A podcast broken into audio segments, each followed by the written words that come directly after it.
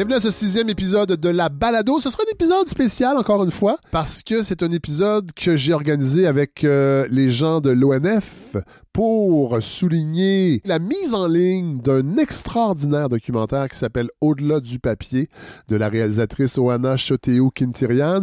Un documentaire qui avait déjà été projeté en salle au printemps dernier et maintenant il est disponible pour tout le monde sur le site de l'ONF, donc sur le onf.ca. Euh, vous allez le voir tout de suite en arrivant. Euh, il est dans la section nouveautés. Donc, euh, au moment où on se parle, il est disponible. C'est un documentaire extraordinaire qui est exactement dans l'esprit de la balado pour les thèmes qu'il aborde et les réflexions qu'il propose. Donc, cet épisode sera en compagnie de la réalisatrice Oana Choteou Quintirian ainsi que Mathieu Bellil.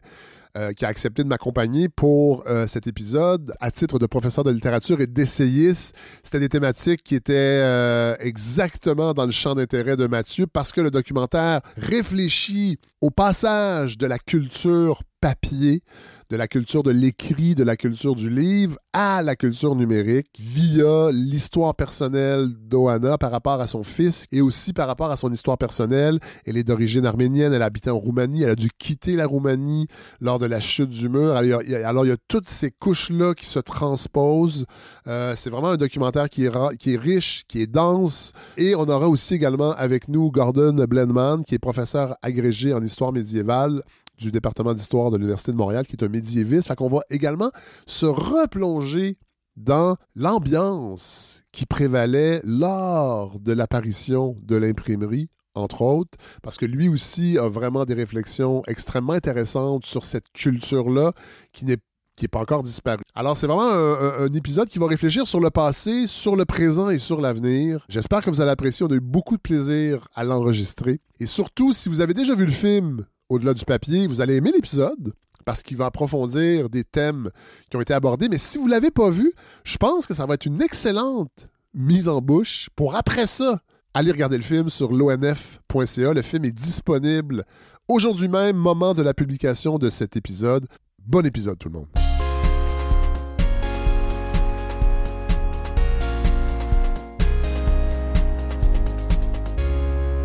Alors, c'est avec grand plaisir que je débute euh, un épisode qui, je crois, sera extraordinaire sur un documentaire extraordinaire. Je vais tout de suite saluer euh, la personne responsable du fait qu'on est tous ici euh, à la bibliothèque Samuel Bromford de l'Université de Montréal.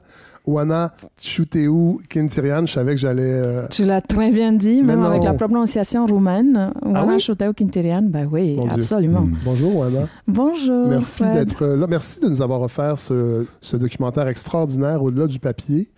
Euh, et on va parler. En fait, cet épisode-là va accompagner, parce qu'il y a peut-être des gens qui ont vu le film, qui était en salle au printemps dernier. Oui. et là, et là, il va être disponible en ligne pour tout le monde mais nous ne sommes pas ça.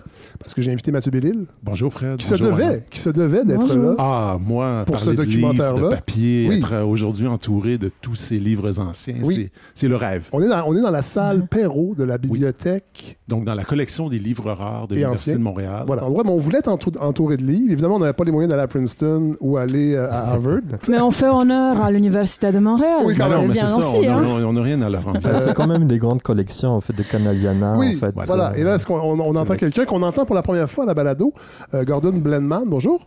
Bonjour. Euh, vous êtes professeur agrégé d'histoire médiévale du département d'histoire de l'Université de Montréal. Vous êtes un médiéviste. On, peut... fait.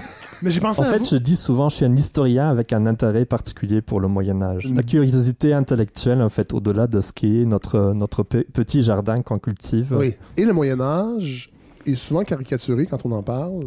je suis content que vous êtes là, mais vous êtes là pour une raison précise, puis on va, on va, le découvrir tantôt. Mais avant, je veux qu'on parle ben, de, vous, euh, Oana, votre parcours. C'est pas, pas votre premier film? Vous êtes documentariste? Non, non, non, mais je vous le demande parce que vous touchez à beaucoup, ouais. beaucoup de, de, champs d'intérêt. Ouais. et, on les retrouve dans le film parce qu'il y a une densité dans ce documentaire-là qui est qui est remarquable, vraiment. Si on pense euh, côté thème, euh, la, thématique de la mémoire, euh, la thématique de la transmission, je l'ai premièrement explorée par le geste avec Ginette Laurent dans une, un des mes premiers films en court métrage qui s'appelait Passare, qui veut dire passage en italien.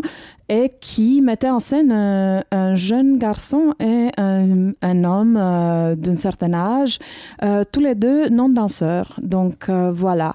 Alors j'ai effectivement une profonde préoccupation pour la temporalité, la mémoire, le passage intergénérationnel. Ensuite, euh, un petit passage obligé euh, de collaboration avec le Cirque du Soleil. Ah oui? Euh... Passage obligé, ça veut dire quoi? Ça, c'est alimentaire? non, non, mais quand on, on quand est on est dans de passer au Cirque du Soleil. Moi, je suis jamais passé au Cirque du Soleil. mais quand on fait des, on fait des films, on explore les arts de la scène, c'est, il y avait là effectivement une, curiosité par rapport à la, à la relation à la peur, ah la relation aux éléments. Donc là, euh, déjà, euh, euh, j'ai interrogé, par exemple, les, les artistes du feu. Donc, ils parlaient de leur relation au feu, comment, comment ils le traitent avec respect. évidemment, pour moi, le feu, c'est toujours quelque chose de terrifiant, étant donné que... et si vous permettez, on va plonger dans votre documentaire. Je vous avec, en prie. Avec un extrait qu'on va écouter tout de suite. Ce jour-là, ma mère m'a appris qu'il y avait des choses pour lesquelles il valait la peine de risquer notre vie, comme les bibliothèques et les livres. L'histoire fait que trois décennies plus tard, nos enfants sont prêts à s'en débarrasser. En tant que parent, cela me heurte. Je ne sais pas s'il faut accepter le nouveau ou essayer de défendre mes propres valeurs. vous parlez euh, de, de, votre mère qui a vécu un incendie, euh, qui a un traumatisme en fait.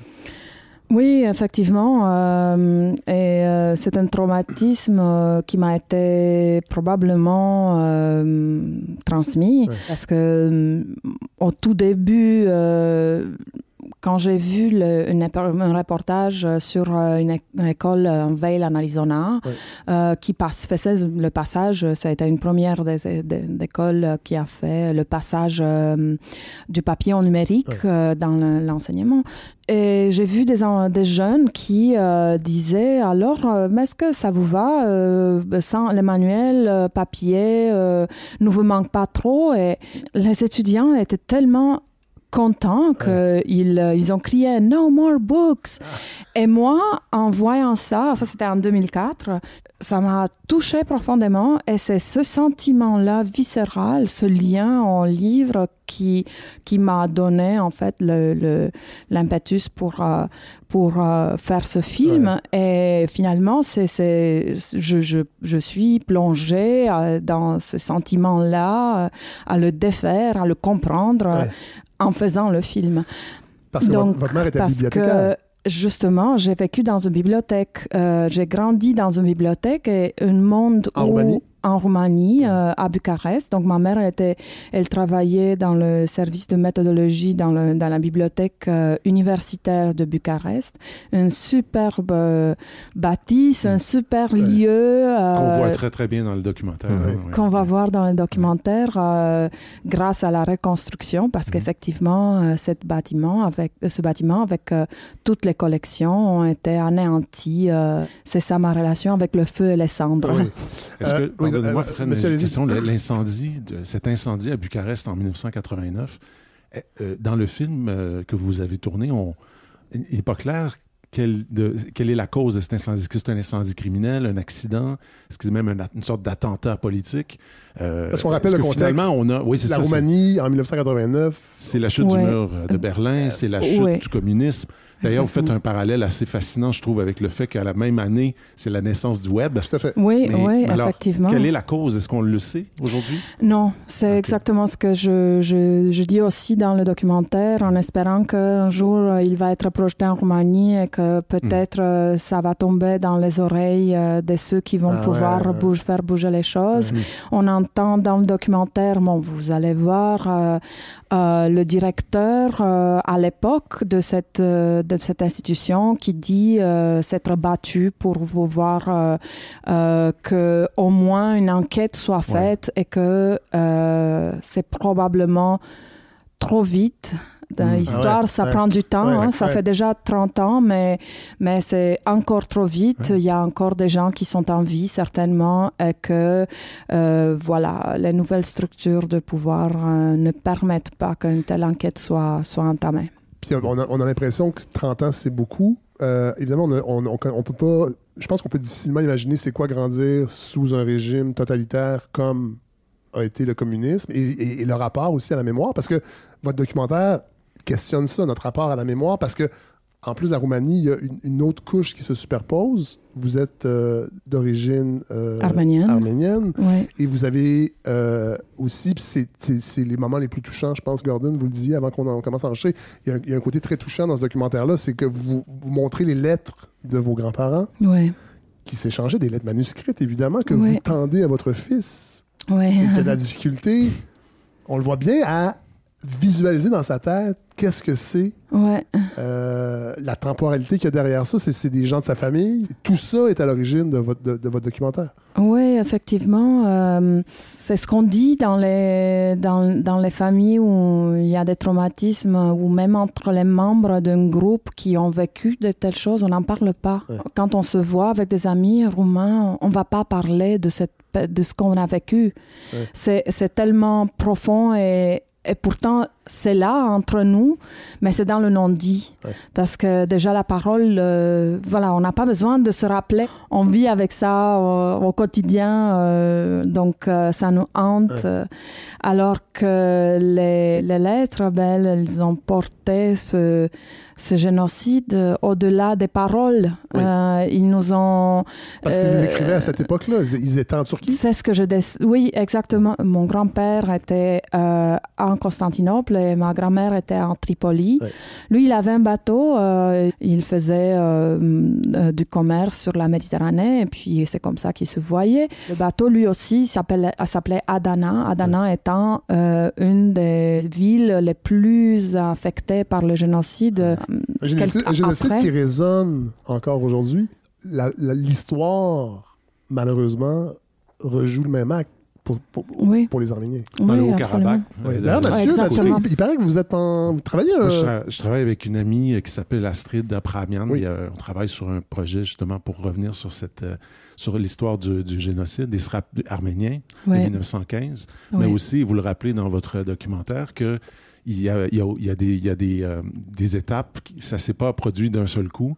Déjà à la fin du 19e siècle, hein, vous parlez des massacres amédiens, 1894, 15, 16, même 17, où déjà on voit le sultan de l'époque euh, commencer à, à, opérer cette, euh, cette violence génocidaire. On a de la peine à imaginer ce que ça peut être, ce que ça peut représenter, comment aussi on peut arriver comme une collectivité, par exemple comme euh, l'Empire ottoman de l'époque. Et encore aujourd'hui, d'ailleurs, quand c'est l'anniversaire du triste anniversaire du, génocide, il y a parfois des manifestations et des contre-manifestations pour contester l'existence même du génocide.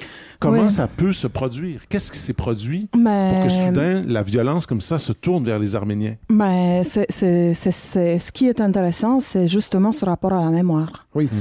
C'est-à-dire que une fois que la mémoire humaine n'est pas comme une mémoire euh, ordinateur hmm. où euh, les choses ne changent pas et puis euh, si c'est pour que elle change, elle change pour être, être là ou pas être là, delete ou voilà. Non. Une dimension Donc, euh, de la latence en fait, de l'incontrôlable en fait, comment les, mhm. les mémoires en fait ressurgissent. Je pense que c'est quelque chose qui devient très, qui pour moi a rendu le film vraiment très touchant parce qu'il y a ça qui est présent, ce côté incontrôlable. Mhm. Et on a presque l'impression que la bibliothèque devient par rapport à ça un, lieu d'ancrage en fait, un lieu de, de contre-pouvoir bien sûr aussi, potentiel où les livres sont, sont, essentiels, mais un lieu de d'ancrage en fait par rapport à une mémoire qui est incontrôlable. Moi, je viens de l'Allemagne. En 89, c'est je suis né en 77. C'est un des premiers moments où j'ai une véritable conscience. En fait. Mes parents, en fait, ils étaient à Berlin par pur hasard, en fait, le ah week-end de la chute du mur. C'était un voyage qui était planifié depuis longtemps.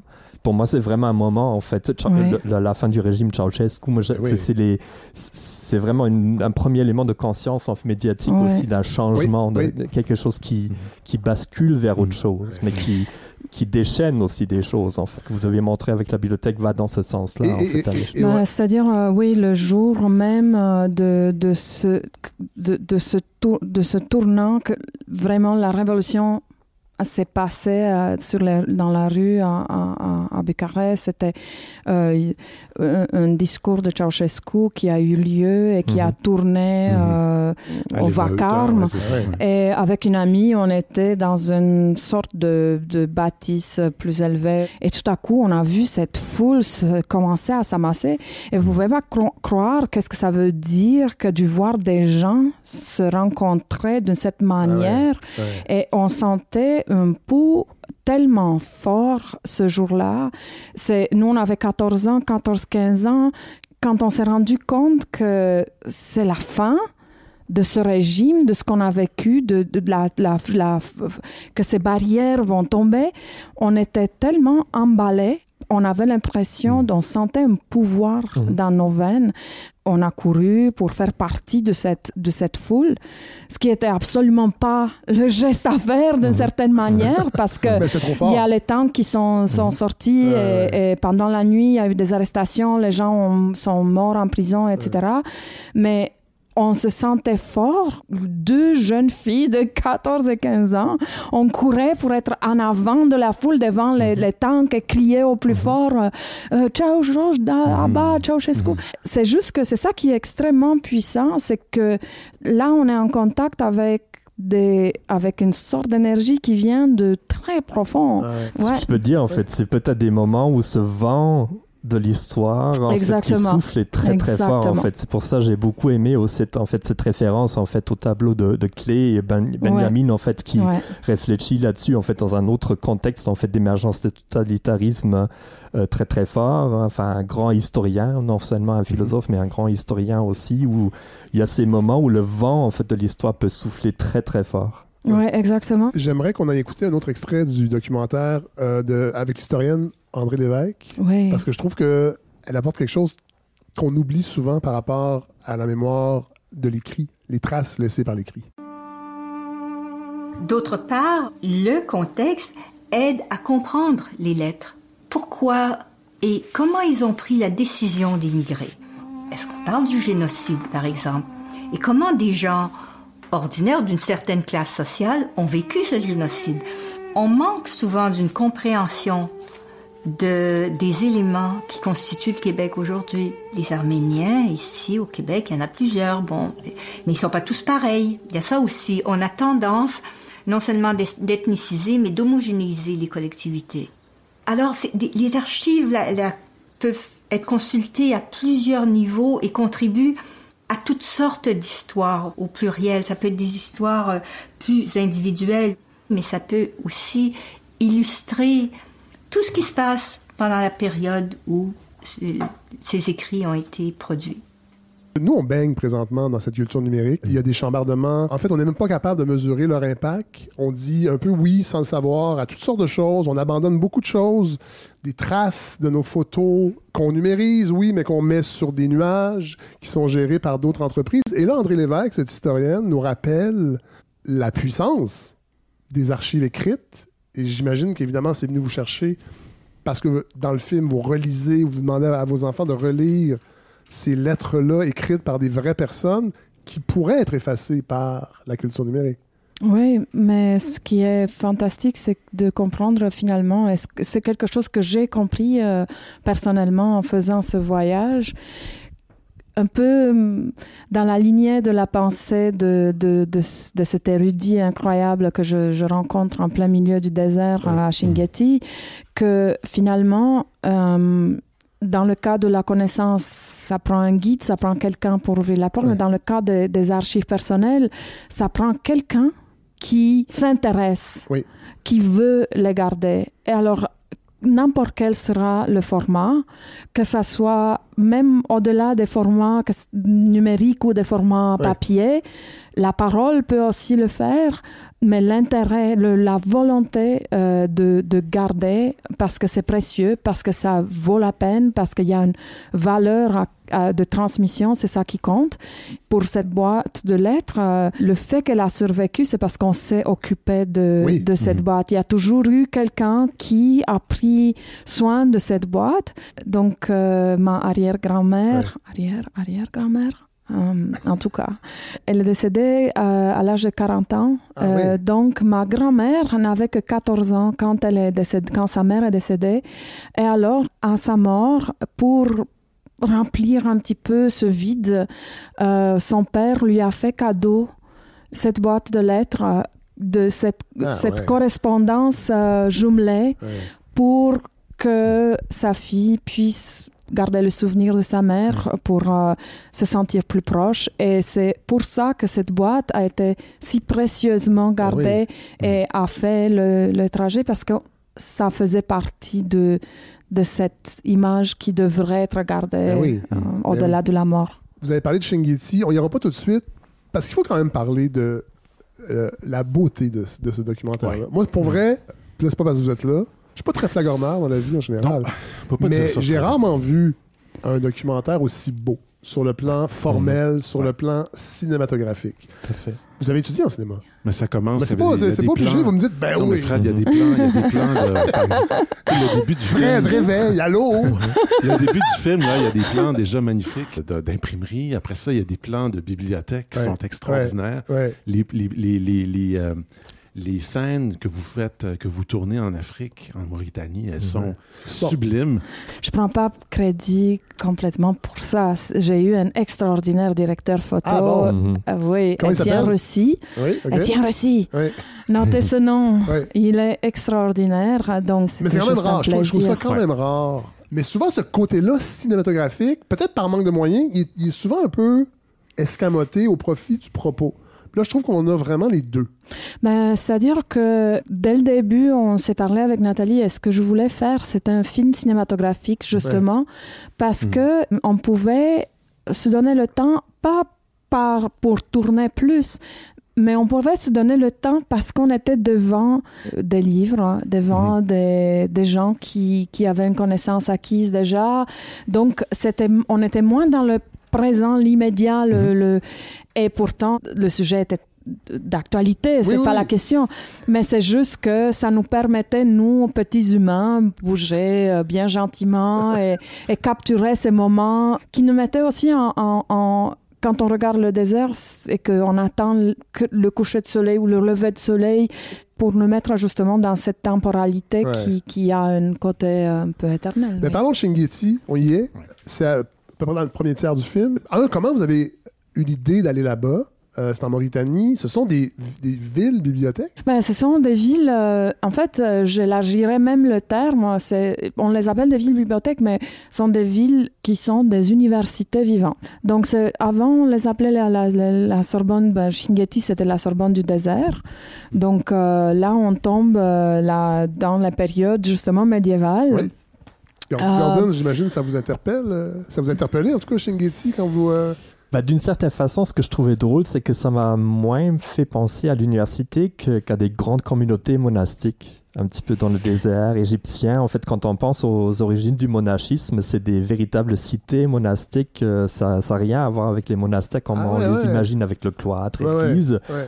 parce qu'il y a un côté individuel aussi là-dedans. En fait, c'est une communauté, mais chaque, chaque personnalité en fait de savant existe un petit peu aussi en soi hein, et qui est porteur en fait en soi par, euh, par sa sagesse en fait. Euh, oui, c'est vrai. Euh, c'est que donc eux, les, les, en fait, pour la raison pour laquelle on, je, je le donne comme exemple à l'université vivante, mhm. c'est parce que il y a des étudiants qui viennent de partout du mhm. monde arabe qui sont en plus logés et nourris mhm. par la communauté et qui sont là juste pour apprendre. Alors ils vont effectivement chez euh, euh, les érudits dans leur maison, euh, dans leur bibliothèque, qui des fois sont, sont à la même place que, que, que, leur espace oui, quotidien. Voilà, et, ils apprennent. Mhm. Et, après, ils repartent. Donc, mhm. euh, c'est, voilà, c'est pas des bourses, c'est pas euh, des colloques, euh, mais c'est. C'est pas des fonds de recherche. Oui, bah, c'est quelque chose de profondément humain, c'est-à-dire en fait un geste d'hospitalité en fait autour du savoir. En fait. Comment en fait les lieux de savoir sont au lieu des, des lieux d'hospitalité, de partage. En fait, c'est ça ce qui je trouve formidable, en fait. Oana Shingeti, il y a quand même aussi un enjeu qui est important qui, et qui accompagne votre réflexion, c'est que c'est une ville qui est menacée par l'avancée du désert, par les chèvres. Ouais, ouais. Vous appelez les La chèvres, plupart du temps. Les chèvres bibliophiles. des chèvres qui, mangent, qui mangent les manuscrits, c'est ça? oui, on a bien aimé euh, ce petit euh, tour de. Ben oui, parce que, en fait, euh, comme il n'y a pas beaucoup d'herbes euh, dans le désert de Sahara, euh, Amazon, les boîtes que, de livraison, ben, c'est très pratique. Hein, c'est de la celluleuse. Donc, c'est ils ont ça sur menu Et à les tous boîtes les jours. sont très grosses, beaucoup plus grosses que le contenu, souvent. Alors, les, les chefs sont contents. Encore une fois, pour revenir à, à, ce, à, à, cette situation de Shingeti, la réalité, c'est encore une fois euh, c'est cet attachement qui a sauvé les, les livres ouais. de Shingeti, ouais. les manuscrits. Mmh. C'est de vouloir, si on veut garder quelque chose, oui, on va, on va le faire. Qu'est-ce que ça a signifié? C'est que pendant des siècles, ils ont dû tenir euh, au loin le, le sable. Ouais. Ils, avaient, ils avaient aussi un très bon euh, collaborateur pour passer l'épreuve du temps, et c'est le papier qui a résisté euh, par lui-même. Mais il y a quand même des enjeux de transmission parce qu'ils s'inquiètent, on, on l'entend, des érudits s'inquiètent aussi de qui va prendre notre place éventuellement parce qu'il ne suffit pas d'avoir un support papier qui existe. Il faut avoir quelqu'un, il faut avoir une curation. Puis ça, c'est au cœur aussi de votre réflexion dans ce documentaire-là. Oui, effectivement, en revenant j'ai vu plus clair, euh, avoir entendu parler euh, les érudits, surtout euh, Abderrahim Hajin qui est dans notre film, euh, en disant ben, ça, ça prend effectivement quelqu'un pour, pour dir nous diriger. Et je me suis dit, mais alors comment on va faire si on dit que euh, on est dans un temps où on doit plus retenir par cœur, donc on tourne un peu le dos à, à cette notion, à oui. cette euh, image de l'érudit, de l'érudition, euh, de savoir par cœur. Qui vont être les érudits de oui. demain qui vont être eux les guides de nos enfants? Parce que l'information est là. Moi j'aime beaucoup la j'aime beaucoup le, cette profondeur de champ historique oui. qui est la vôtre dans ce documentaire-là. Parce que je trouve que une des grandes forces de votre euh, film, c'est que ça s'appelle Au-delà du papier et on sent bien qu'à la fois vous vous inquiétez de ce qui peut-être disparaît et en même temps vous ouvrez aussi à ce qui peut-être vient. Et il y a quelque chose de très lucide. Et l'image de, du, de Paul Clé au début, de ce, ce, cette, ce fameux tableau de l'ange de l'histoire cité par Benjamin, pour moi elle est très juste parce que et vous, en passant, c'est pour ceux et celles qui verront le documentaire, vous le mettez en ex... la citation de Benjamin est en exergue de votre documentaire. Une, au fond, c'est à mon avis, c'est un regard très lucide sur ce qu'est le progrès. C'est-à-dire que dans tout changement euh, historique, il y a à la fois un gain et une perte.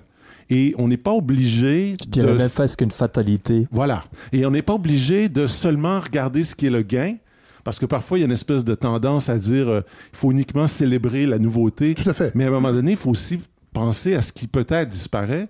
Et dans ce, en, en regardant ce, ce, ce film, j'avais à la fois des questionnements très, très profonds et généraux sur la civilisation et à la fois des questions très personnelles.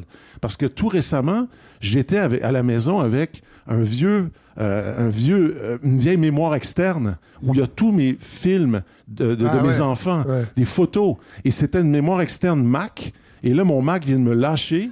Et là, je suis PC et je suis plus capable d'y regarder. Ah, l'erreur, et... Mathieu, c'est d'être passé au PC. Oui, mais, ouais, mais on n'a pas tous, Fred, on n'a pas tous les moyens que la balado a. la, non, mais... la campagne de financement se poursuit en passant pour les gens à la maison. Non, mais, non, mais, mais blague à part, c'est des vraies questions. Et quand on va chez, dans votre documentaire chez euh, André Lévesque, l'historienne, le responsable de la numérisation le dit. Ouais. C'est pas parce qu'on numérise des, des, des, matériaux, qu'on numérise des documents, qu'on assure automatiquement leur pérennité. Parce que qu'est-ce qui dit que dans 30 ans, on va être encore capable de les lire? Tout à fait. Il y, a vraiment un enjeu. Alors, si je peux dire, il y, a, y, a une dimension commerciale là-dedans aussi. C'est-à-dire, en fait, à la différence du livre, l'ordinateur ou ceux qui produisent l'ordinateur nous dictent notre façon de faire. Tandis que le savoir qui est accessible par le livre ne nécessite pas plus que de savoir lire. Enfin, c'est un mhm. énorme jeu en, jeu dans l'histoire culturelle du monde, en fait, et jusqu'à aujourd'hui, l'apprentissage de, de, lire avec les, les, problèmes d'analphabétisme et tout ça. Mais il reste, il y a là une, différence pour moi, en fait, fondamentale et qui, est très, très, euh, très présente. En fait, ce que pour revenir à la question de la du, progrès en fait je trouve en fait cette idée en fait du tableau et de Benjamin et ça apparaît dans le film aussi c'est une vision profondément réaliste réaliste ce que c'est le progrès. Ouais. Ben, je, je, vais citer ici Umberto Eco qui a écrit un livre euh, qui disait justement euh, ce qui s'appelle euh, N'espérez pas de vous débarrasser des livres. Et mhm. là, il donnait cet exemple. Ben oui, ben, c'est moi, mais c'est parce que les titres. Umberto Eco, on préfère un épisode. plus Moi, j'adore Umberto Eco. Et ses titres de livres sont oui. souvent extraordinaires. Grand médiéviste. Ah, voilà. C'est vrai, le nom pourquoi, de la rose. C'est parce que. Ben oui, pourquoi? Parce qu'il donnait la réponse à, à McLuhan oui, avec. Euh, the, mm-hmm. Oui, uh, The Book Will Disappear. Oui. Donc, no, The Book Will Not Disappear. C'est vraiment. Euh, tout au long de leur vie, ils se sont envoyés la, la réplique. Donc, qu'est-ce qu'il disait C'est que à la différence euh, des temps où on apprenait, par exemple, à euh, rouler sur une bicyclette, d'accord? Ça, c'est quelque chose, on l'apprend une fois dans la vie et puis c'est mm. fini. Et là, on est face à un constant apprentissage mm. qui fait que euh, le temps d'apprentissage est, est, perdu, n'a pas n'a plus la portée de, de, ce que de ce que ça, ça devrait c'est des acquis qu'on ne garde pas nécessairement. Exactement. Et c'est la même chose avec les formats. C'est que on est effectivement par une course euh, marketing euh, dans une situation où euh, à, chaque c'est upgrade or die. Il y a eu une conférence il y a quelques années à une consommatrice simplement. Absolument. En fait. Mais ça c'est pas tout à fait nouveau. On va aller écouter un extrait, Wana, de votre documentaire. je vais me tourner vers Gordon Blenman tout de suite après. En 1995, Bill Gates prédisait un monde sans papier. Nous vivons la plus importante révolution depuis l'invention de l'imprimerie par Gutenberg. Bon, alors on va aller vérifier si tout ça est vrai. Cela dit, est-ce que la, la, la, prophétie de Bill Gates euh, se révèle exacte? Ben c'est sûr, quand je regarde le, contexte de l'université, le, l'accessibilité en fait des, euh, des, publications en ligne euh, est, énorme et ça a énormément facilité notre travail. Hmm. Euh, sans la question de la mobilité, par exemple. Enfin, on peut parler en fait concrètement des archives, des bibliothèques, mais ça, et des, des, livres manuscrits, mais c'est tout simplement en fait l'accessibilité en fait des publications.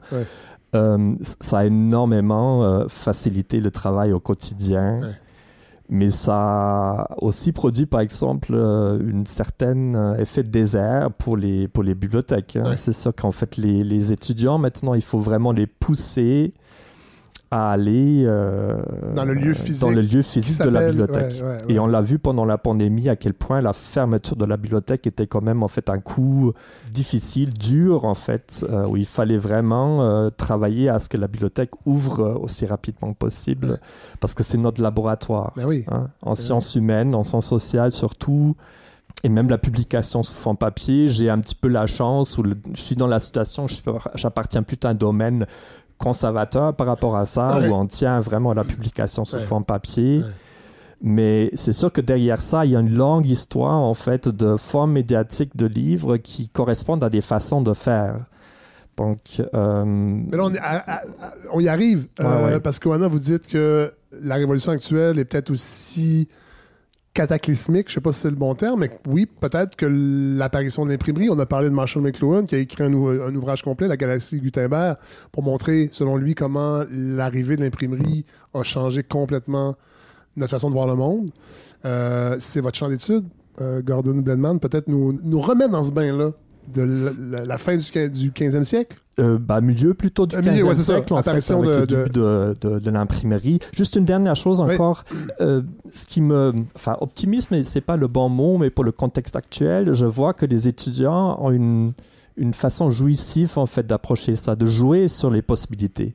Et c'est ça ce que le retour en fait sur le papier, je le vois dans les salles de cours, il y a de toutes sortes de choses en fait, cette multitude en fait de possibilités qui me ouais, qui me, qui, me, qui me fait garder un certain optimisme par rapport à ça. Mais pour revenir effectivement au contexte historique, bah, c'est un, un, sujet classique en fait ce que j'aborde euh, en cours de première année quand il est question de périodisation du Moyen Âge. Donc effectivement, euh, l'imprimerie est un des, l'invention en fait de l'imprimerie à, à, mobile en fait de Gutenberg est souvent considéré comme un des des moments qu'on pourrait prendre pour définir quand est-ce que le Moyen Âge prend fin et quand est-ce que l'époque moderne commence, ce qui est sans doute euh, enfin les historiens euh, veulent classifier, veulent créer des époques. En fait, ça fait partie de la discipline en fait de, d'organiser le temps en, en tranches, en périodes.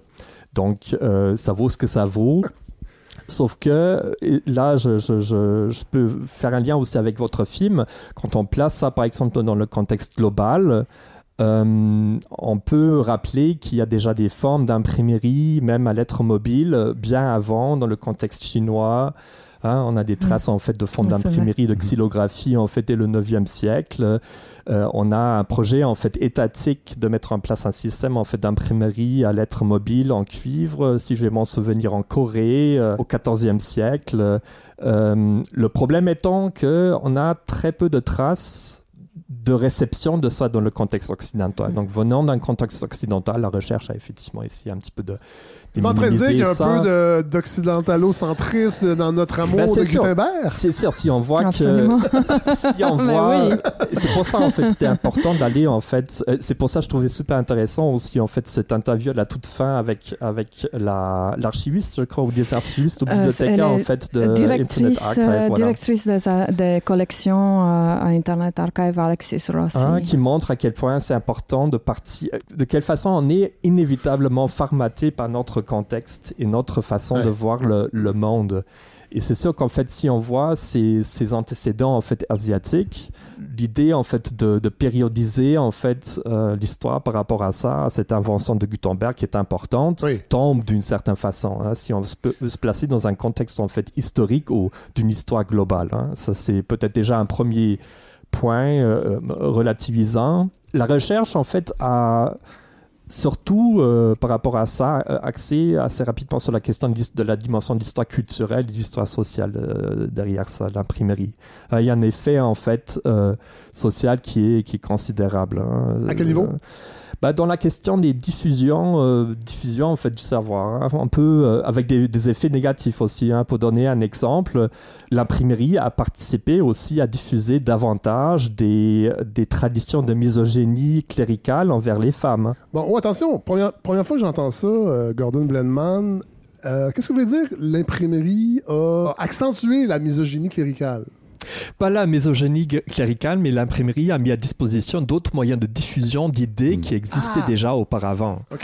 Donc c'est sûr que euh, bah, des, idées en fait euh, de misogynie cléricale traditionnelle qui sont propres au Moyen Âge. Il y en a toujours des contrevoix en fait déjà à l'époque médiévale, donc il faut pas exagérer là non, plus. Sauf que on voit que l'imprimerie permet de diffuser ça davantage, et même dans des parties de la société qui étaient peut-être auparavant en dehors de tout ça. En même temps, l'imprimerie a ouvert un champ d'action aux femmes, aux femmes auteurs. Hein, de façon générale, euh, l'imprimerie crée d'une certaine façon euh, cette figure de l'auteur, parce que le Moyen Âge a plutôt une, notion ouverte du texte. Ah ouais. Rien que par le travail du copiste, c'est-à-dire en fait un copiste de façon consciente ou inconsciente modifie le texte, fait glisser des changements de mots, euh, de petites nuances. Hein. Ça touche à toute la question aussi de, traduction. Est-ce que c'est une traduction en fait qui n'est pas simplement une transposition, mais un travail en fait presque littéraire, en fait un traducteur sur un modèle qui copie.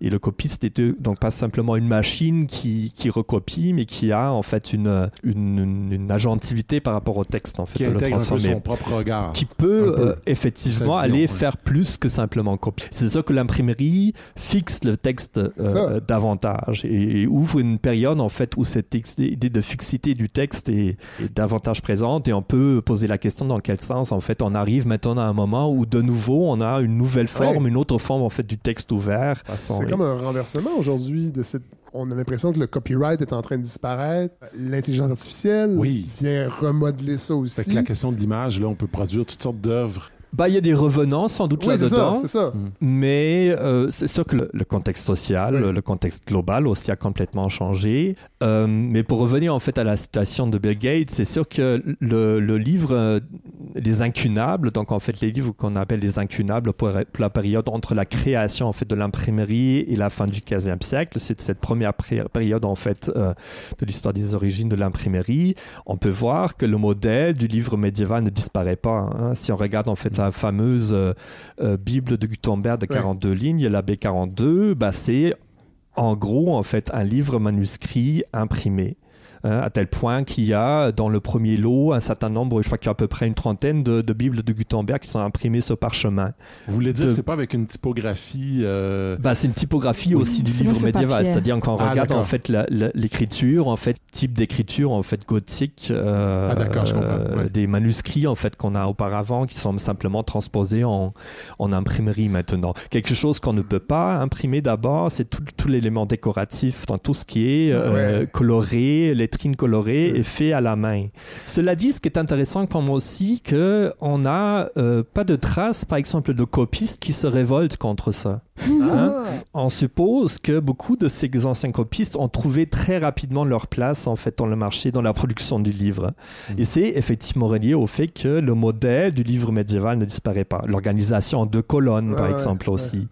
Ce que la recherche française surtout a en fait insisté, le livre moderne vient plus tard. Hein. C'est avec les changements de, de, caractère, de police, le changement de format aussi. Un des grands changements, c'est le, le passage à un format plutôt petit Hein, c'est là que le véritable livre moderne naît. Et qui va hein? se répandre aussi, parce qu'à l'époque, à l'époque, ça reste une élite bah, ça reste en fait, enfin, Gutenberg a énormément de problèmes de financer. Il se chicane mm. en fait avec un de ses financiers. Euh, euh, ça l'oblige en fait carrément en fait de délaisser en partie son équipement. Euh, ah il quitte la ville pendant un certain temps. Enfin, il y a beaucoup de, il y a beaucoup de mystères autour de ses origines, mais il y a aussi beaucoup de, de va-et-vient. De tractation, parce qu'il y a une dimension commerciale. Il y a, des courses. Bien sûr, il y a un Il y a des sommes énormes qui sont engagées là-dedans. Ah, la diffusion, par exemple, c'est un petit peu un hasard de politique locale c'est-à-dire en fait il y a euh, une guerre qui frappe la ville de Mayence où travaille Gutenberg et lors du siège en fait par les, armées en fait de l'archevêque de l'époque, c'est là qu'en fait que euh, l'atelier est dissous,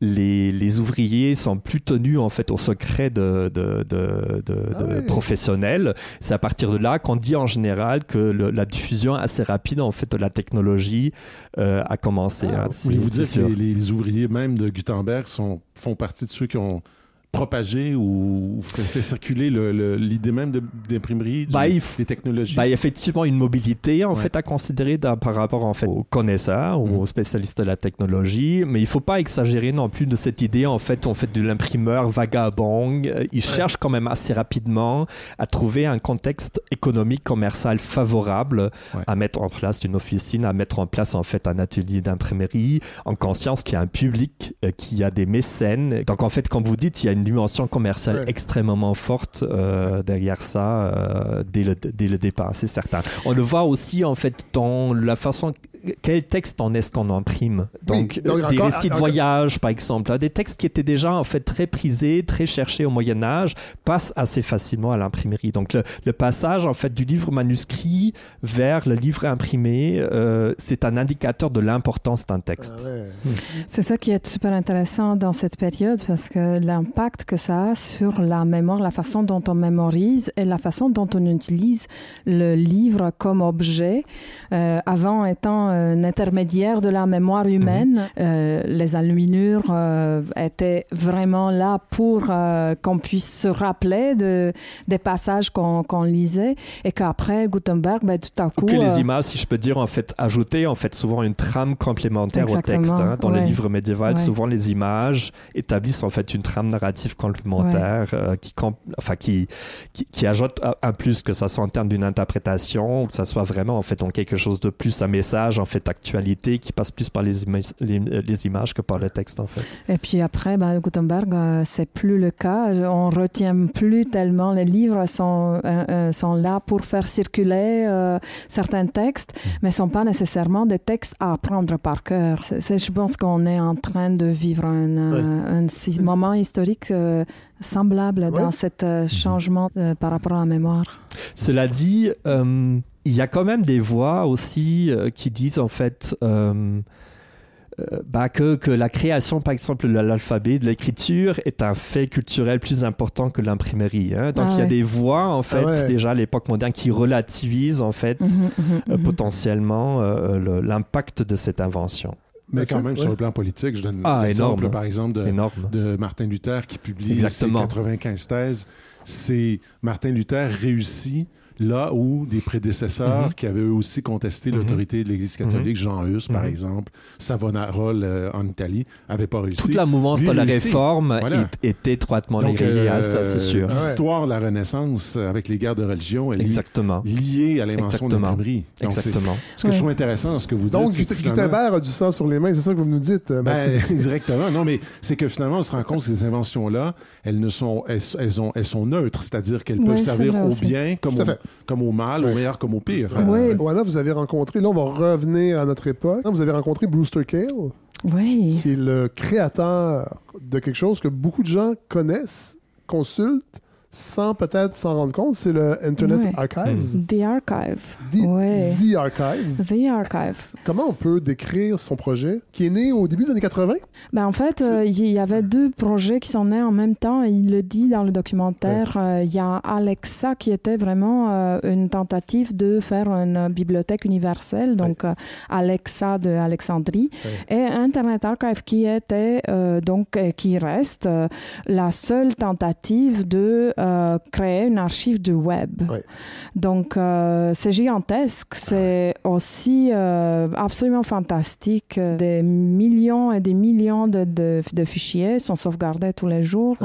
Et puis, ces il, veut, il veut numériser c'est-à-dire, euh, oui, lui, ce qu'il veut, c'est son intérêt, c'est de créer des archives euh, du web au début, parce qu'il s'est rendu compte qu'il y avait personne qui faisait ça et que le web est en constant mm, changement. Donc, dans le documentaire, il, il, il, fait un à propos à la page. Et il dit bon, c'est drôle même de dire que c'est des pages web parce qu'elles changent tellement que si on fait, comme on discutait tout à l'heure, la page imprimée euh, est là pour pour rester, mais c'est pas le cas des pages web. Donc ça, c'était sa première euh, intuition. Et puis par la suite, euh, donc son, son, intérêt était de, de, mettre cette technologie au service de la connaissance en essayant tout simplement de donner accès si c'est possible, à toutes les connaissances du monde. Là, c'est sûr que c'est là où... Là, là, Allez, exactement. On va y arriver à Donc ça, c'est le défi. Euh, ils sont à avoir une collection extrême, la plus grande collection euh, de, de, documents numériques. Euh, accessible à tous? accessible à tous. On peut y aller? On peut y aller. Présentement, vous pouvez arrêter ah, d'écouter cet épisode et y aller. Oui, absolument. et puis, euh, d'ailleurs, ah je suis très sûre que cet épisode va se retrouver dans l'Internet Archive un jour aussi, par le fait même de le mettre en ligne. Mais ce qui arrive là, c'est que, bon, euh, il y a des limites, euh, évidemment, des, copyrights, des, limites aussi de ce qu'on peut faire. la numérisation, c'est pas quelque chose qui est tellement facile. Alors qu'on pense que c'est simple. Ça prend juste un scan? Ben, C'est-à-dire que ça prend juste un scan, mais quand c'est la quantité de l'écrit qui est incommensurable. Il n'y a personne qui, me, qui a même donné un chiffre de combien de pages écrites il y en a. Le, le, fameux World Wide Web, dont vous vous rappelez qu'il est né en 89, euh, c'est quand même fabuleux de penser que c'est né au moment où tombe tout, un, tout un pan du monde. C'est quand les frontières euh, sont... Les où le web a ouvert les frontières d'une autre manière. Alors les murs physiques ne pouvaient plus tenir. Oui, c'est ça. Sauf que, pardonnez-moi, je voulais jamais souligner que le World Wide Web, on, voit, on, on parle beaucoup de dématérialisation, et c'est vrai dans un sens, mais en même temps, il y a toute une infrastructure physique. Mm-hmm. et, parmi, il y a 13 serveurs racines dans le monde, des serveurs. Et il y en a 10 qui sont aux États-Unis. Et ben tout ça est filaire. C'est pas, ça se promène pas dans les airs. Il y a des fils qui traversent l'océan. Du matériel. Mm-hmm. C'est ben matériel. Et c'est matériel et c'est beaucoup américain. Et ça, je, trouvais ça aussi intéressant de souligner que c'est pas juste comme un truc qui flotte au-dessus de nous, non, euh, abstrait. Non, non, c'est très, très physique. Mais encore une fois, pour revenir à votre question, euh, le problème de la, de la proposition de Google de faire euh, avec Google Books, mhm. de numériser la connaissance du monde, a été d'ailleurs euh, arrêté, pas juste à cause des droits d'auteur euh, aux États-Unis. Ça, c'était une partie. Mais l'autre partie, c'était une opposition qui est venue directement de la France et d'Allemagne, mhm. qui ont dit non, on ne vous donne pas les documents de nos bibliothèques parce qu'on va chercher Camus, euh, on va faire une recherche et la première chose qui va sortir, ça va être une traduction de Camus en anglais. Mhm. Parce que. Mhm. et par, là l'intelligence artificielle. Et c'est là la brillance euh, de Borges Mm. parce que sa, sa, sa nouvelle s'appelle La bibliothèque de Babel. Donc, il, a, il a eu l'immense euh, intelligence de voir que tout d'abord, c'est le problème de Babel d'avoir toutes les langues. On va là, mm-hmm. devancer un peu, on va l'entendre Booster Kell, puis après on va parler de cet écrivain fascinant qui est Borges. The digital library that we built is sort of fabulous and terrible all at the same time because it's it's not complete and it's and it's sort of misorganized in all sorts of interesting, quirky, Borges kind of ways.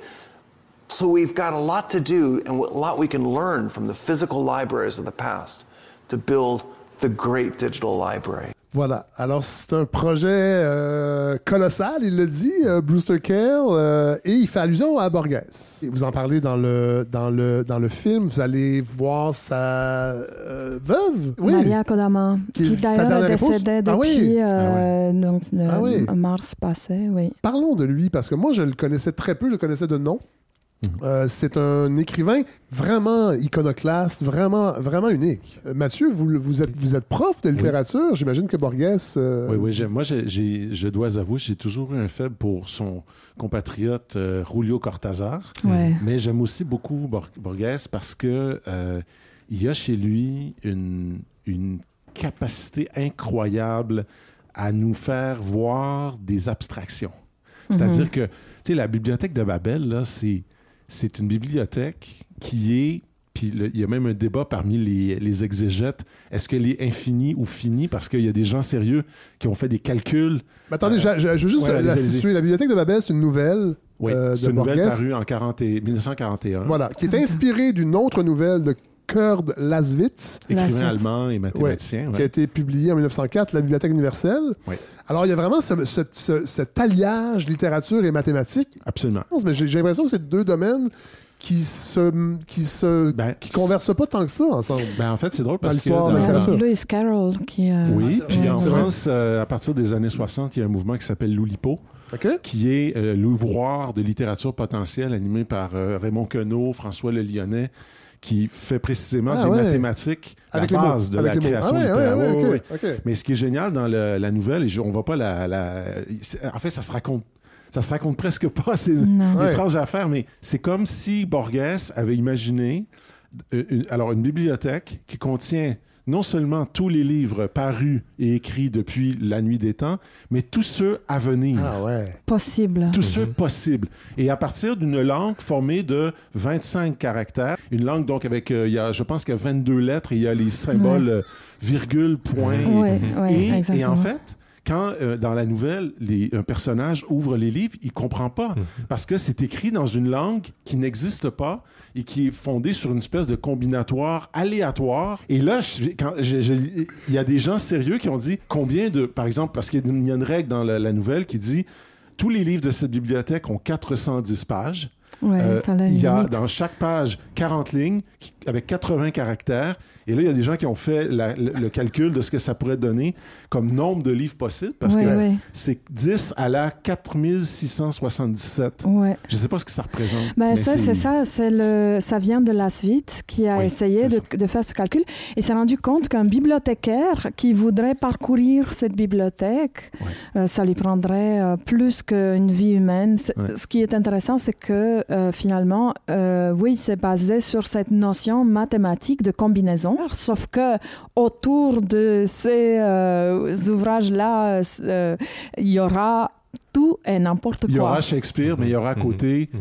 Euh, un Shakespeare que personne n'aura jamais les moyens de comprendre. C'est un, peu c'est un peu une métaphore de la numérisation, euh, un peu du projet, dans le fond, de Brewster Kill. C'est-à-dire qu'on numérise, on numérise. S'il n'y a pas de curation, tout finit par s'équivaloir. Mais avec euh, une archive comme Internet Archive, il y a des moteurs de recherche, mais il y hmm. a aussi un savoir-faire, c'est-à-dire qu'il faut rentrer dans une archive comme celle-ci, en savoir qu'est-ce qu'on cherche, en savoir, à savoir euh, comment le chercher aussi, parce que justement, je donnais l'exemple dans le film, vous allez le voir, euh, de qu'est-ce qu'on peut trouver quand on fait juste simplement rentrer le nom Borges. Le problème, je pense que les bibliothèques, on est là, il y, a des, y a des livres sur les étagères, on se balade et on trouve.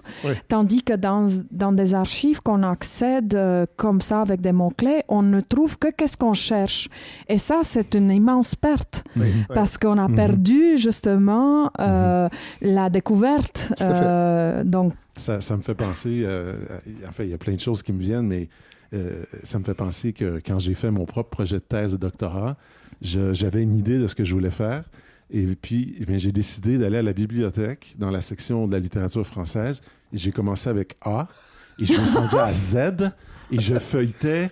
Évidemment, parfois, j'allais vite, là. Ah mais je prenais plein de livres, j'avais des piles et je cherchais. Et j'ai trouvé des livres et des auteurs que je n'aurais jamais trouvés bah si j'avais fait justement cette, euh, cette, comment dire, cette commande, là, passer avec des mots-clés. En même temps, ce qu'on voit bien dans votre euh, documentaire, c'est que euh, à chaque fois qu'il y a une évolution et un, un, bouleversement technologique, il y a des choses qu'on pense dont on pense qu'on n'en aura plus besoin. Je mhm. pense au professeur, et là je vais prêcher un peu pour notre paroisse, à Gordon et à moi, mais quand la télé est arrivée, on, on, a pensé pendant un moment que la télévision ben allait remplacer les profs. Tout à fait. Quand Internet est... Les ordinateurs, Internet, là c'est l'intelligence artificielle, mais en réalité c'est que ça prend toujours quelqu'un pour nous aider à comprendre comment trouver notre chemin. Parce que dans la bibliothèque de Babel de Borges, c'est un labyrinthe. Et en fait, ce qui est devenu Internet aujourd'hui, c'est un labyrinthe. Et il y a du faux, il y a des, il y a des informations complètement erronées, il y a des sites qui ne veulent. Euh, euh, et c'est pas parce qu'il y a des gens qui disent je l'ai vu sur Internet, donc c'est vrai. Là. Mais on, sait bien que c'est pas le cas. Il y a du bruit informatique. Voilà. Et donc, il y, a, ce travail de, de pédagogie peut-être que son objet change un peu, qu'il y a des, des compétences qu'il faut développer euh, qui ne sont pas tout à fait les mêmes qu'avant. Mais eh, le travail est encore absolument essentiel. On le voit. Je suis allée à cette école de Vail en Arizona où mm. ils avaient, en 2004, euh, ils avaient filmé ce reportage qui m'a tellement euh, frappé. je voulais savoir comment ça se passait 12 ans plus tard, 12, 14 ans plus tard, donc en 2018. Il m'avait dit justement quelque chose qui fait vraiment rapport à ce que vous venez de dire, euh, Mathieu, c'est les profs d'histoire ont dit euh, nous, on n'utilise plus euh, l'ordinateur en classe. Et j'ai dit, comment ça? Il me semble qu'il y a énormément de choses que les étudiants pourraient découvrir. Et ils ont dit, non, mais justement, il y en a tellement d'informations sur la Deuxième Guerre mondiale. Mm. Il faut tout d'abord comprendre pourquoi on parle, pourquoi elle est importante.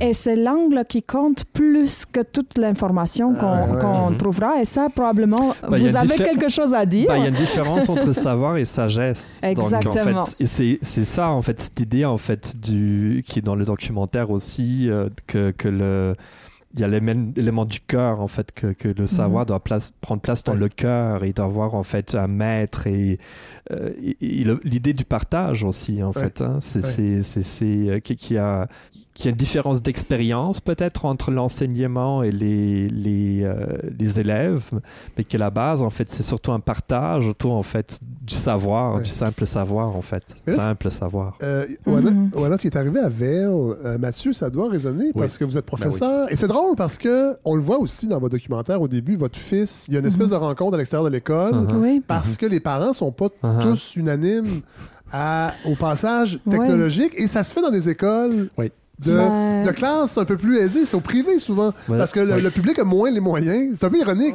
Mathieu, votre, dans votre pratique, j'imagine qu'il y a cette réflexion-là. Oui, oui. Moi, j'enseigne depuis 20 ans au moins. Et je dois dire qu'il y a quelques années, j'ai pris une décision euh, importante. Et c'est une décision d'ailleurs que j'avais prise après euh, beaucoup de réflexions. Mais j'ai décidé qu'il n'y aurait plus dans ma classe d'ordinateur. Ah parce que mes étudiants euh, surtout les ordinateurs portables avec un écran qui se dresse comme... Mhm. Euh, comme celui que j'ai. Oui, voilà, mais l'écran, l'écran fait écran. Ce que je veux mhm. dire par là, c'est que l'écran devient une sorte d'obstacle mhm. ou, de, ou, de, petit moyen de se cacher et en fait, c'est humain. Euh, euh, les étudiants sont ailleurs, pendant, ils prennent des notes. Je ne dis pas qu'ils n'en prennent pas, mais souvent, ils sont en même temps sur Instagram. Ils sont euh, en train... Alors, quand mes meilleurs étudiants ont commencé à m'écrire des courriels pendant mes cours, alors là, non, mais c'est ça, c'est là que j'ai dit, ça ne ben marche pas. Non, ça marche pas. Et j'avais vécu une expérience juste avant de prendre ma décision. J'étais allé donner un, un cours dans, à l'université du troisième âge qui est une sorte d'université pour gens retraités. et j'avais vécu un deux heures magique les gens me regardaient. Mm C'est pas que j'ai tant besoin d'être regardé, mais vous savez, mhm. soudain, c'est comme mhm. si je me disais, il y a là une qualité de contact. Vous savez, dans les écoles privées en particulier, c'est entré vite les, tablettes, mhm. parce que il y a là comme une sorte de sentiment d'être à l'avant-garde du progrès. Euh, il y a un côté aussi très, on est dans, c'est la, classe managériale qui dit mes fils, mes, mes filles vont, vont avoir une culture, vont avoir une culture numérique. En fait, je pense que l'école, euh, dans plusieurs écoles, maintenant, on range les tablettes. On les, parce qu'il y en a mhm. toujours une qui, d'abord, il y en a toujours une qui marche pas. Il y a des étudiants qui sont capables de diviser leur tablette en deux pour faire ce qu'il y a à faire, mhm. en même temps regarder un match de la Coupe du Monde. Euh, oui, oui, à un moment donné, les gens qui, tu sais, euh, il y avait la Coupe du Monde, là, puis là, ils sont en train de travailler. Ils ouais, qu'est-ce que tu fais là? Tu sais, mais alors, la classe, oui, c'est ça. non, mais la classe doit, à mon sens, alors, je l'ai dit à mes étudiants, j'ai dit maintenant, vous allez recommencer à écrire. Vous allez recommencer à écrire avec du papier, oh! des crayons. Il n'y a personne qui se plaint de ça. Les seules choses que j'accepte maintenant, c'est des tablettes où on peut, avec, un crayon, euh, ah électronique, écrire. Oui, oui, comme Remarkable. Voilà. Et c'est pour ça que j'arrive aussi, j'aime beaucoup dans votre documentaire, cette espèce de volonté de, aussi de quand même de se demander est-ce que, et en particulier le, le ouais, qui, qui, dit. Philosophe des médias? Voilà. Et lui, mm-hmm. ah, il est brillant. Oui, oui. j'ai dit. Mm-hmm. Et il y a aussi la, responsable italienne des Moleskine là, qui dit on cherche un papier, un papier augmenté. J'ai trouvé ça intéressant parce que c'est comme si. Alors, la tablette, pourquoi ça me dérange moins? Parce qu'ils ne peuvent pas se cacher. La qualité de mes cours et mon bonheur personnel et celui de mes étudiants, c'est le jour et la nuit. Oh. Ben oui. C'est le jour et la nuit. Ça va faire des petits cette idée-là, Mathieu. Il y a des profs, beaucoup de profs qui nous écoutent. Je pense que. Ben, c'est parce que dans un monde qui n'est qui, qui plus que, que, que, des écrans, je pense qu'à un moment donné, dans les classes, il faut presque créer des oasis. Ben, je vais vous donner... Euh... Des safe space du numérique. Oui.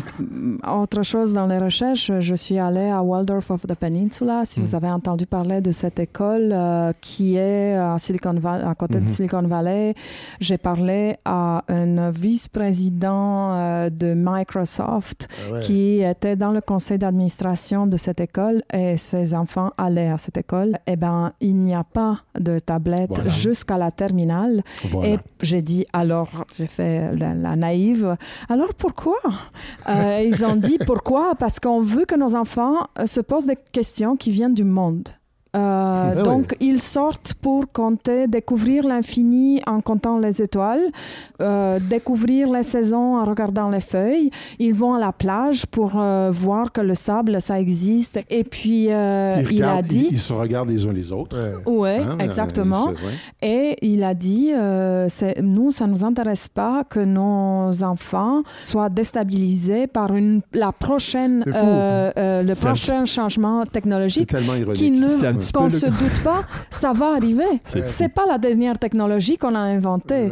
Donc, c'est risquant de faire ça. En même temps, c'est un petit peu comme les, les, compagnies en fait, de tabac, en fait, où les, les, les directeurs en fait, ne fument pas. En fait. C'est comme si, vous allez, si vous allez manger chez Chef Boyardi et ne vous sert pas du Chef Boyardi, posez-vous des questions. Mais on parle de l'écriture manuscrite. Il y a une section dans votre, dans votre film, donc vous rencontrez la, la, la, la présidente de Moleskine? Oui, la fondatrice, Maria Sebregandi. Fantastique. Là, je dis pas aux gens d'acheter un carnet Moleskine, mais ben c'est vrai que les, ordinateurs, ça faisait des années que je mm-hmm. n'avais pas écrit manuscrit. Mm-hmm. et c'est drôle parce qu'on est dans une période où les identités sont tellement mises de l'avant et on a abandonné ce qui est peut-être le plus intime de ben, notre identité, notre signature, notre, calligraphie. Ben, c'est bien parce que votre carnet, il va, il va durer. le, papier que tu utilises est non acide, donc c'est pensé ah pour. Ah mais non, mais, mais, cette, femme, cette femme a quand même, euh, tu sais, elle parle d'écologie mentale, euh, elle parle que l'écriture manuscrite ajoute une couche dans notre réflexion et aussi forcément les polices de caractère mm. et euh, le philosophe des médias euh, dont le nom est... oui lui aussi mm. a réfléchi à ça la typographie uniformise énormément on mm-hmm. utilise toutes ou presque mm-hmm. la même ou trois ou quatre mêmes polices de caractère ça a un impact sur sur ce qu'on est, sur ce qu'on sur ce qu'on diffuse. C'est quand même euh, c'est quand même une réflexion à avoir. Évidemment, je veux dire, on est on est euh, formaté. Oui. La pensée est formatée aussi. il y a on a des correcteurs de grammaire. C'est très pratique, on s'entend. Sauf que ce qui est vraiment génial avec Moleskine et avec les gens de Sketchmob, c'est que ça fait réfléchir au fait que de partir de la page blanche, mhm. c'est de se donner la liberté d'un espace mental ou d'un espace mhm. euh, physique pour les architectes qui n'était plus... Euh, qui, bon, ça va peut-être prendre plus de temps, mais on va aller, arriver ailleurs.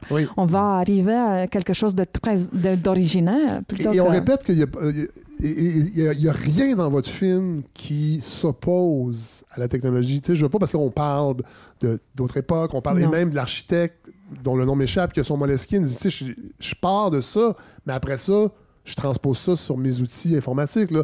Les, les, deux ne s'opposent pas. mais il ben, faut avoir une réflexion. Non, euh, ben, ah. le papier, c'est une technologie. Le, crayon, c'est une technologie aussi. Le livre, ça a pris des centaines d'années de, avant que ça soit, euh, même des millénaires, je pourrais dire, hein, euh, pour que ça soit ce qu'on a maintenant dans, en main. D'ailleurs, les humains, on est humains par parce qu'on utilise la technologie. Mmh. La question, c'est juste d'avoir une, la capacité d'avoir euh, un regard euh, critique aussi par rapport à chaque euh, nouveauté. Gordon, vous vouliez... Si je peux dire une, dernière chose, c'est la dimension qui, qui, était un petit peu apparue tantôt, c'est que ça crée des inégalités sociales. Il y a ah, inévitablement la bah question de l'accès à ces ressources-là. C'est vrai. Hein, si on pense qu'à Montréal-Nord, il n'y a même pas 30% en fait, des foyers qui ont Internet et ordinateur. Hmm.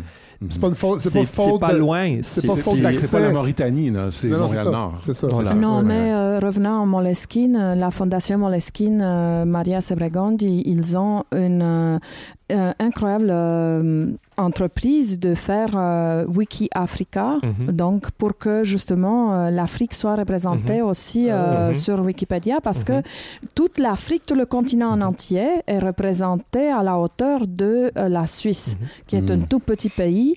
Donc là, bah, c'est comme les anciennes cartes, en fait, les cartes occidentales, en fait, qui disproportionnent en fait le nord par rapport en fait au sud. Donc ils donnent des moyens pour aux, Mathieu, vous ajoutez quelque chose Je le vois avec votre cahier écrit à la main. Oui, d'ailleurs, j'ai. Canada? En l'honneur de ce, Votre cahier Canada? Oui, c'est ça. En l'honneur de ce, cet épisode, j'ai voulu, euh, j'ai voulu prendre des notes manuscrites, Oana. Mais, mais ce que j'ai trouvé très beau dans votre film, c'est que toutes ces propositions-là et toutes ces réflexions-là trouvent un peu leur point d'orgue dans, euh, dans cette boîte euh, de souvenirs familiaux. que vous dont vous avez hérité finalement, mais qui appartient en fait à la famille. Et vous devez, vous, euh, vous vivez dans votre propre famille euh, vraiment l'expérience de la diaspora. Vous avez quelqu'un euh, qui est de votre sœur, je crois, qui est en Roumanie. Vous avez un votre cousin, frère, votre frère aux États-Unis? Un, cousin ou un frère, c'est un cousin, comme, qui est proche comme un frère. Ah, oui, mais ce que je trouvais très très beau dans, dans votre film, c'est que c'est aussi la matérialité qui impose ce, cet effort de dire, d'abord de, se retrouver ensemble pour dire qu'est-ce qu'on fait de ça, qu'est-ce qu'on fait de ces souvenirs? S'il n'y a pas de ce matériau, il y a peut-être qu'il n'y a pas la rencontre. C'est vrai. pas euh, et, et je me disais quand même, euh, dans un monde euh, qui est parfois, on dirait, euh, tellement, où il y a tellement d'informations qu'on en vient à oublier beaucoup de choses, d'essentiel, je me disais, en tout cas, il y a, il y a là peut-être une... Pour moi, en tout cas, c'était comme une leçon de me dire, ben, disons, d'avoir un peu plus d'amour et d'attention pour les objets.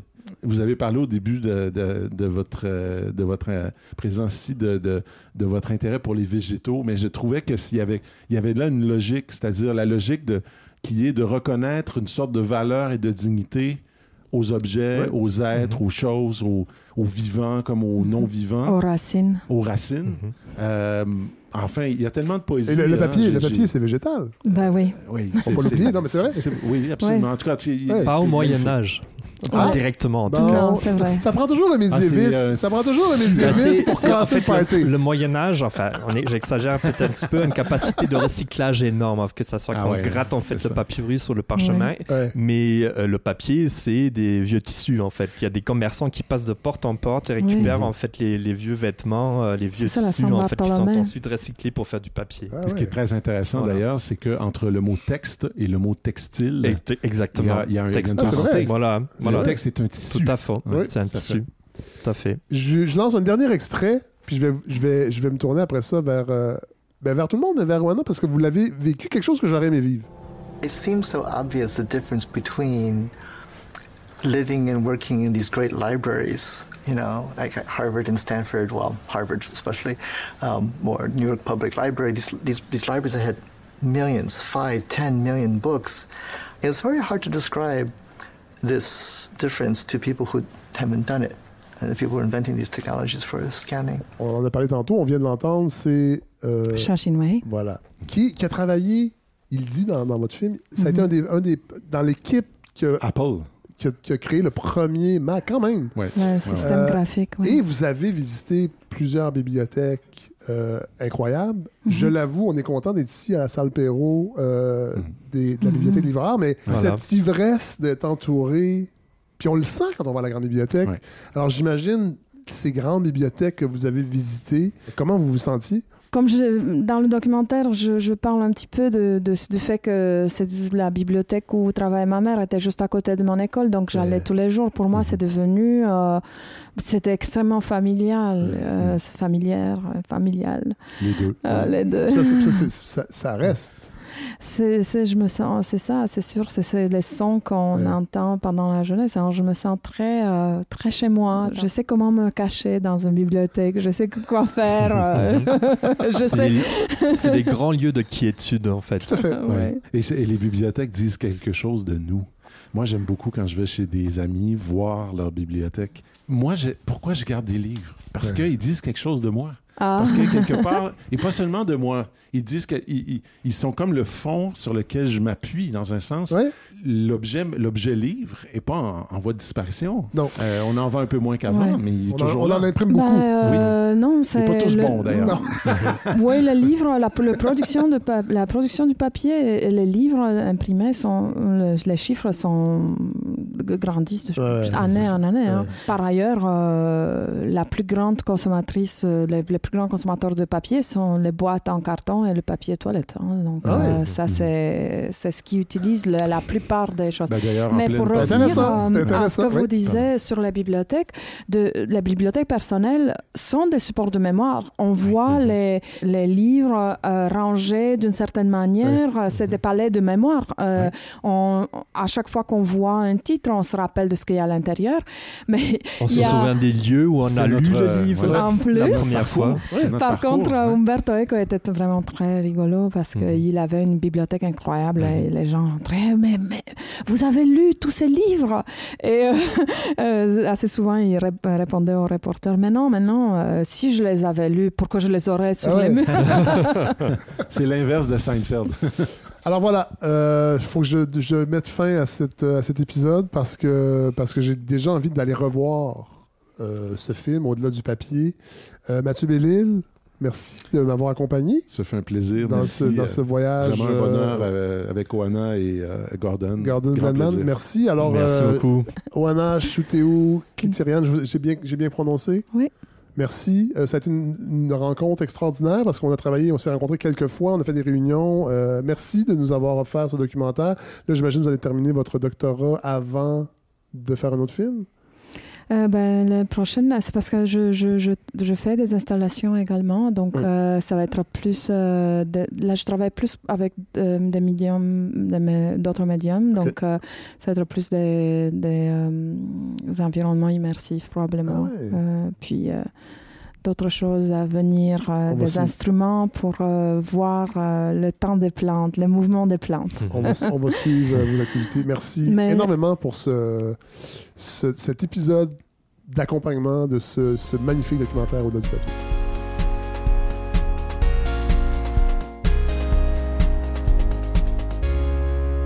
Alors voilà ce qui termine euh, ce sixième épisode. Je veux remercier les gens de l'ONF pour la confiance. Merci à François Jacques, entre autres, qui était mon interlocuteur. Merci à Nathalie Cloutier également, la productrice, euh, pour avoir fait confiance euh, à la balado pour organiser cet épisode pour euh, souligner la mise en disponibilité, la mise en ligne de ce magnifique documentaire au-delà du papier. Allez sur le onf.ca pour euh, aller visionner ce, documentaire.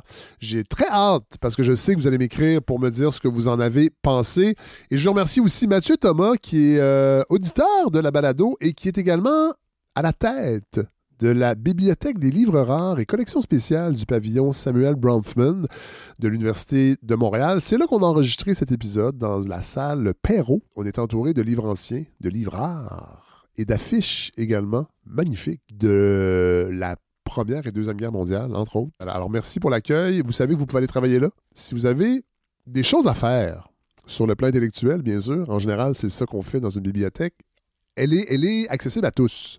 C'est au quatrième étage. Euh, voilà. Donc, euh, bibliothèque des livres rares et collection spéciale. Allez, allez y jeter un coup d'œil. Allez vous, allez travailler, allez vous recueillir dans cet endroit magnifique. Comme je le fais à chaque épisode, on va, on va conclure avec euh, une pièce musicale qui sera tirée de la trame sonore du film Au-delà du papier, composé par Peter Scherer. Peter Scherer, c'est un arrangeur, compositeur, en fait, qui est d'origine suisse, mais qui travaille depuis le début des années 80. Euh, si je me fie à sa bio, qui a travaillé avec Laurie Anderson, qui a travaillé avec Arto Lindsay. Arto Lindsay, pour ceux qui sont plus familiers avec le, mouvement No Wave, à la fin des années 70 à New York, musique contemporaine. Euh, il, a aussi, il a été dans le Lounge Lizard aussi. Euh, groupe assez emblématique du jazz des années 80. Il a travaillé avec Nile Rodgers aussi, euh, quand même euh, avec Cameo, donc euh, palette sonore assez large. C'est lui qui signe la trame sonore du documentaire Au-delà du papier. Et je vous propose d'écouter donc un extrait, la pièce Moving On. Hey, bonne semaine tout le monde, j'ai très très hâte de vous retrouver.